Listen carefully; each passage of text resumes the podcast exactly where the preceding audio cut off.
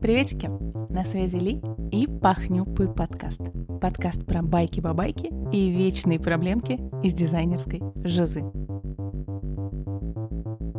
Тема этого выпуска – курсы каллиграфии. Здесь должна быть какая-то прикольная перебивка, но я ее не придумала, поэтому ее нету, и, короче, просто начинаем.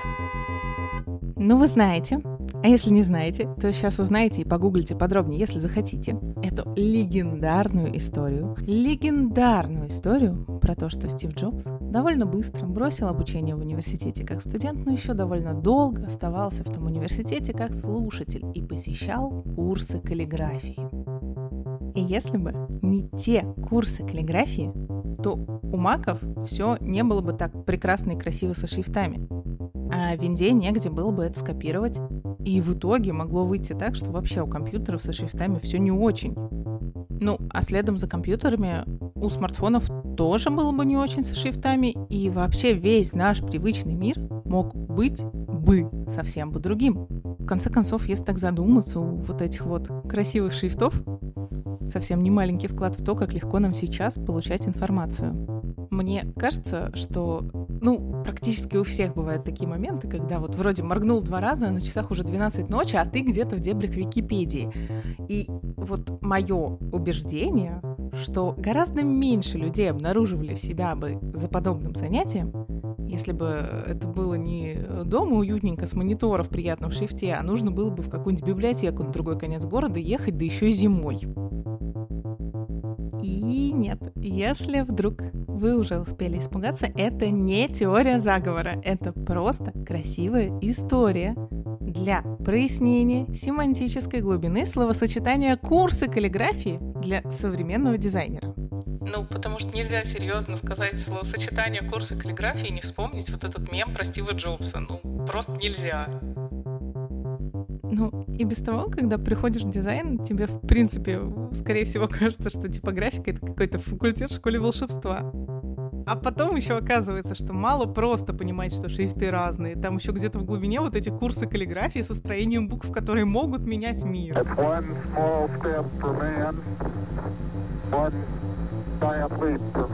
Короче, синдром самозванца может и промолчит, когда ты не умеешь рисовать.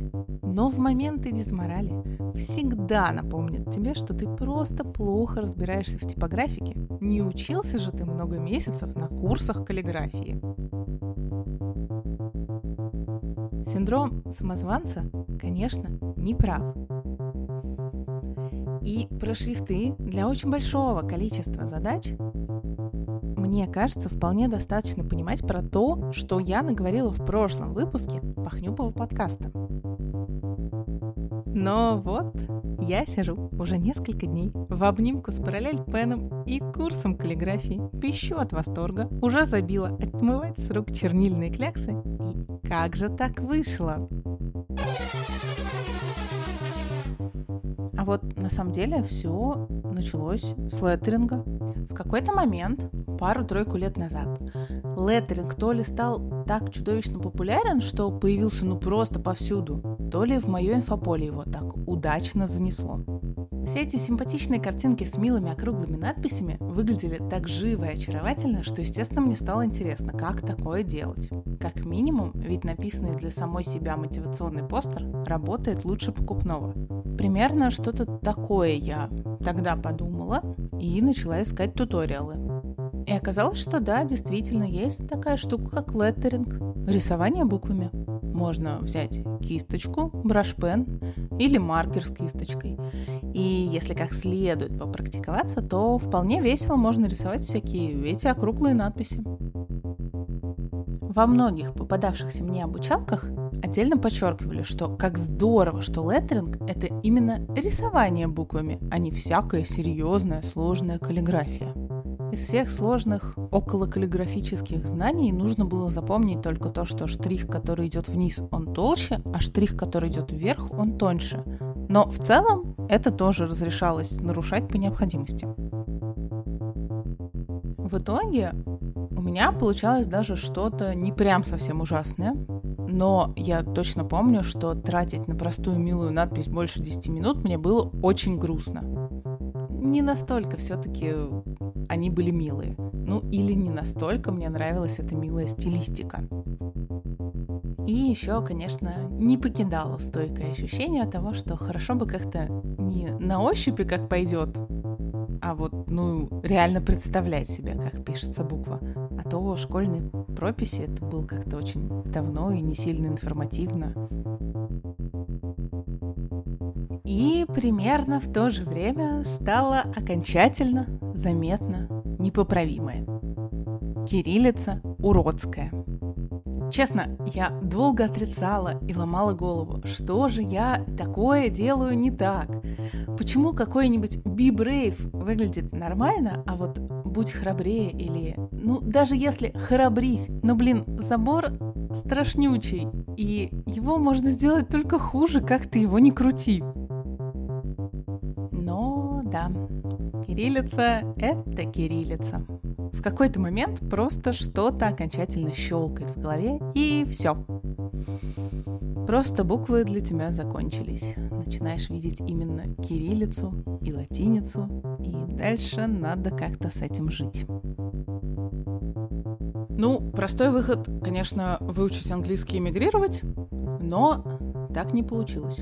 Получилось только проникнуться англицизмами в повседневной речи и начать бесить этим некоторых трепетных фанатов русского языка. Второй простой выход – принять, что кириллица уродливая, и жить с этим. Ну да, на таких буквах особенно не хочется милые надписи писать. Ну так и не пиши. По возможности избегай важных заказов, где нужен неироничный шрифтовой логотип на кириллице. Спойлер, не всегда удавалось. И похоже, что те случаи, когда не удавалось избежать, и приходилось долго вглядываться в буквы, как-то подтачивали фундамент этого выхода. Как будто, знаете, у фразы «кириллица уродливая» есть лимит бесплатных использований. Ну, как бесплатное место в Google Диске. И в какой-то момент этот лимит использования начинает подходить к концу. И ты начинаешь себя не спокойнее от этой фразы чувствовать, а просто глупо. И куда заплатить, чтобы и дальше прикрываться уродливостью кириллицы и страдать поменьше? Непонятно. Ну то есть как-то же кириллица работает. Больше тысячи лет вроде как уже небо коптит.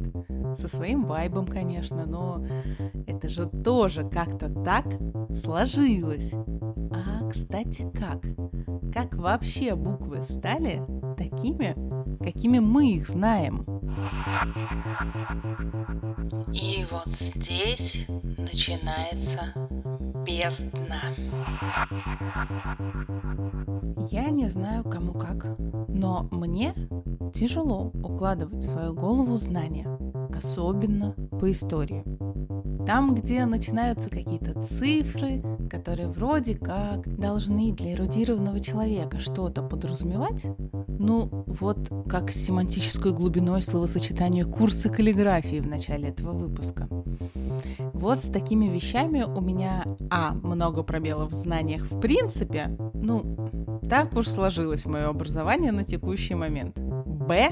Начинается волна белого шума восприятия, и преодолевать ее – это отдельная сложность. И, возможно, это, конечно, как-то связано с тем, сколько в итоге у меня пробелов в знаниях. Ну да ладно. Короче, я утешаю себя тем, что до многих вещей в жизни просто нужно дорасти. И дорастать не всегда просто. Так что, наверное, просто хорошо, что мне интересно про то, как вообще буквы стали такими.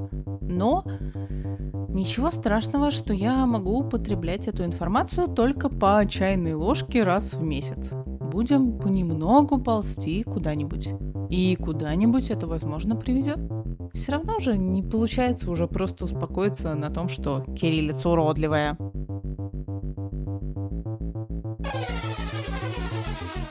И теперь надо рассказать еще и вторую часть истории. Она примерно параллельна по таймингу первой части. Этакий параллельный сюжет. Итак, ladies and gentlemen, никто не ожидал же, что при разговоре о каллиграфии не прозвучит имя Покрас Лампас. Ну правда же. можете считать меня банальной, но мне нравится Покрас Лампас и то, что он делал с буквами. И то, что он сейчас делает с буквами, мне тоже кажется интересным. Короче, да, мне нравятся, как выглядят штуки, которые делает Покрас Лампас. Я была в восторге, когда он стал делать мерч. Потому что, когда тебе нравится, как что-то выглядит, офигенно здорово иметь возможность видеть это в своей повседневной жизни, а не только на картинке в интернете или на каком-нибудь доме. Хотя на доме тоже классно. Переход с росписью в атриуме я прям очень люблю. Хоть каждый раз, когда я там оказываюсь, это и логистическое бедствие для меня, я все равно его очень люблю. Я не то чтобы умею разбираться в искусстве, и мне в том числе нравится то, что Покрас сильно известный персонаж. Потому что благодаря его известности в мое инфополе попали его работы. И я смогла узнать, что вообще мне нравится смотреть на каллиграфию. И здесь просто обязана быть шутка-маршрутка про то, что именно смотреть так, как читать современную каллиграфию невозможно, в том числе потому, что часто у нее нет такой цели, ведь чтобы почитать информацию, в мире есть нормальные текстовые шрифты. Но вот вы не поверите, но тут, как с фразой про уродливую кириллицу, в какой-то момент своих заигрываний с каллиграфией смотреть перестала работать. Я начала видеть там буквы. Вот у меня есть наклейка покраса с принтом «Новая визуальная культура», я сейчас могу на ней прочитать это. Не потому, что я знаю, что там это написано, а потому что я там вижу эти буквы, которые складываются в эти слова. Причем я понимаю, я помню, я знаю, как я их там раньше не видела. А сейчас, как в фильмах про волшебство, я могу читать эти волшебные знаки. Это очень веселое чувство. Ну, собственно, да, параллельная история началась с Покраса и его каллиграфического искусства. Помимо того, что это ну, очень круто выглядело, было еще приятно вспомнить вообще про существование готических шрифтов и увидеть их в современности, вне контекста какого-то такого детского про ролевую э, культуру, про тяжелую музыку. Ну и, естественно, через какое-то время мне стало интересно, как же такое колдунство сделано. Особенно учитывая, что у Покраса кириллица не выглядит уродской. А вы помните, в параллельной ветке истории кириллица прям отдельный важный персонаж. Короче, периодически я обнаруживала нестерпимое желание понять что-то про буквы не только в историческом смысле, но и в самом практическом смысле того, чтобы красиво написать буквы на бумажке. Ну, так я обзавелась плоскими кисточками в жизни, плоскими наклонными кисточками в Procreate, хотя, если честно, они вечно кажутся мне неверно настроенными после 10 минут использования. Так я начала любить маркеры с наконечником долото больше, чем с наконечником кисти, и в какой-то момент даже психанула и купила все-таки параллель пен.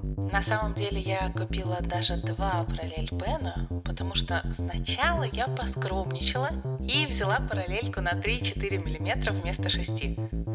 Да, она тоже работает и все еще мне очень нравится. Ну, блин, будем честны, шестеркой веселее, не совершайте моих ошибок. Красиво не получалось, факт. Но было весело. Но в какой-то момент я, кажется, уже окончательно уперлась лбом в то, что надо бы что-то понять про строение букв. Ну, просто прикидывать и тренироваться, обводить то, что понравилось у других, ну, все-таки как-то неинтересно. Иногда интересно, но это не прям чтобы сильно радует. А времени на это все равно уходит много, и лучше же это много времени тратить на что-то радостное.